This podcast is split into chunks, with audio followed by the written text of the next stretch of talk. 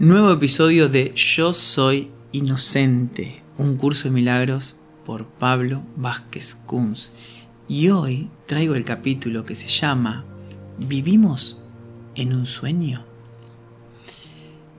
En el capítulo de hoy te voy a contar lo que piensa un curso de milagros. Un curso de milagros afirma que vivimos en un sueño, que esta existencia que nosotros tenemos está separada de nuestra fuente, de que es el amor, que es la impecabilidad, que es la conciencia pura, y que todo lo que enseña el mundo, en verdad, lo único que hace es forjar más separación. Las guerras, los países, las relaciones, la desigualdad de clase, los colores de las razas, todo eso genera un mundo de, separación en el cual nosotros nos olvidamos que estamos soñando, nosotros nos creemos que lo que estamos viviendo es real, pero esta, esta ilusión tiene miles y miles de años de antigüedad y el curso no, así como la ilusión tiene miles y miles de años de antigüedad, el curso trae una idea que se viene también desde que se inventó el mundo, hablando de la no dualidad de la conciencia. ¿Qué significa esto? Tenemos un sistema de pensamiento dual y un sistema de pensamiento no dual. En el sistema de pensamiento dual, el mundo está allá, yo estoy acá. En el sistema de pensamiento no dual, yo estoy creando el mundo. Yo soy el soñador del sueño. Y la iluminación es despertar de ese sueño estoy creando y que me olvido que estoy soñando y que me afecta y que me pongo contento y que después me pongo triste. Es completamente efímero todo lo que tiene que ver con, con el mundo. No, no, podemos encontrar jamás paz en algo tan variante, tan inestable. Lo que sí podemos, ¿a dónde podemos encontrar paz? Es acá, cuando Buda decía, estoy despierto, no decía, bueno, ahora estoy despierto en el sueño y puedo crear el sueño que yo quiero. No estoy despierto y me acabo de dar cuenta que esto es un sueño. Los maestros iluminados, cuando hablan de la iluminación, hablan de tomar conciencia de que son el soñador del sueño y que no están involucrados con el sueño más que cuando se olvidan que están soñando. El ego, obviamente, quiere mantener en nuestra capocha la idea de que estamos dentro de un sueño. Quiere mantenernos atrapados dentro de esta ilusión. En la India le llaman Maya a la ilusión y en Occidente lo conocemos como la película de Matrix. Estamos constantemente dentro de una Matrix. Para quien no vio Matrix, calculo todo el mundo la vio. Eh, y si no la viste, tenés que ir a verla nuestros personajes principales están viviendo su vida normal y de repente empiezan a haber señales de que algo no, no es tan real, que hay algo más allá, detrás de la pared, detrás del agujero del conejo, hay algo más. Y ahí es donde aparecen Morfeo, por ejemplo, que es como el guía que te viene, el acompañante en biodescodificación que lleva a Neo a tomar conciencia de que está en una Matrix. Y en la última película es súper interesante porque Neo es un programador que pone dentro de un nodal, dentro de un programa que repite y repite, lupea, lupea, a Morfeo para que Morfeo no pueda escapar y no lo venga a despertar de nuevo. Entonces nosotros estamos en un nodal, estamos en un loop constantemente y creyendo que estamos en la creyendo que estamos en la realidad, cuando en realidad, si nos ponemos a pensar, estamos repitiendo siempre la misma vida casi las mismas situaciones, las mismas circunstancias, el mismo estilo de persona encontramos. ¿Por qué se nos repiten tantas veces las mismas situaciones? Porque nosotros tenemos un par de colores para crear y estamos creando siempre con esos mismos colores. Y ahí te das cuenta que este mundo que parece muy, muy vasto, muy enorme, en realidad siempre encontrás el mismo mundo. Entonces siempre se dice que todos vivimos en el mismo planeta, pero no todos vivimos en el mismo mundo, porque cada uno dentro de este planeta está creando su propio mundo. Y es posible escuchar a Morfeo, es posible escuchar a los que están del otro lado de la Matrix, o el curso Milagros le llama al Espíritu Santo, o a los maestros ascendidos que nos dan señales, que nos hablan en sueños, que, que nos hablan en este sueño que parece la realidad. Es posible escuchar la verdad dentro del sueño. Lo que no es posible experimentar la totalidad de la verdad mientras creemos en el sueño. Cuando dejamos de creer en el sueño es cuando despertamos. Por lo tanto, un curso de milagros dice esta frase que me anota acá genial. En Dios estás en tu hogar, soñando con el exilio, pero siendo perfectamente capaz de despertar a la realidad. Significa que todavía somos inocentes, que estamos conectados a la fuente, pero que estamos imaginando que nos hemos exiliado, que nos hemos perdido, que nos hemos escapado, que Dios nos expulsó del paraíso, cuando en verdad dice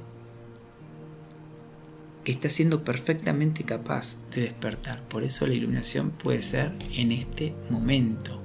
Vivimos en un sueño, sí. Entonces ahí tomo conciencia de que estoy en un sueño. Y si tomo conciencia que estoy en un sueño, como igual que cuando estamos de noche durmiendo, y a veces cuando tenemos más entrenamiento mental, me doy cuenta que estoy soñando, ah, estoy soñando, me despierto y se acaba el sufrimiento del sueño. Con este mundo ocurre lo mismo, exactamente lo mismo. Algunas personas ya se dieron cuenta que esto es una simulación y esas personas que se dieron cuenta que esto es una, simulación pueden parar con el sufrimiento, pueden parar con la angustia, pueden parar con la depresión y empiezan a sentir alivio. ¿Qué mayor alivio que darte cuenta que estás soñando? Creo que, debe ser el mayor de los alivios. Darte cuenta que vos estás fabricando este caos, este sufrimiento. Cuando nos damos cuenta de eso es cuando pasamos al nivel de la conciencia del despertar. Salimos de la ilusión y entramos en el despertar. Es, ah, esto que está pasando tiene que ver con mis creencias. Esto que está pasando es con la basura que tengo en la cabeza que se está proyectando esto que está pasando de maravilloso tiene que ver con mis creencias y no es suerte, no es azar, no es porque me porté bien, sino porque me lo estoy creando, porque creo que lo merezco, eso es despertar. La forma de los sueños parece cambiar, pero el contenido siempre es el mismo, separación. El curso nos enseña que esta, este mundo, esta vida, es irreal y esa irrealidad genera confusión, genera ansiedad, genera miedo. Y cuando genera miedo, querés agarrar, tomar algo de la ilusión para sacarte ese miedo, pero es más ilusión, entonces siempre estás como intentando agarrar el aire. Por eso nunca te sentís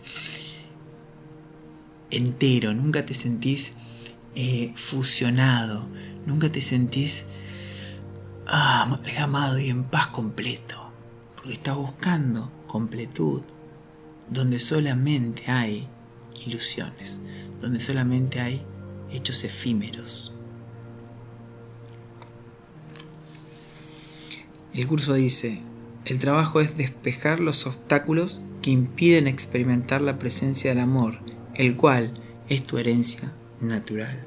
Tu herencia natural es el reino del cielo y no tenés que ganártela, ya te corresponde por añadidura no tenés que ganarte un regalo. Pero si crees estar acá, en este sueño, tenés que despertar de él para recibir el regalo.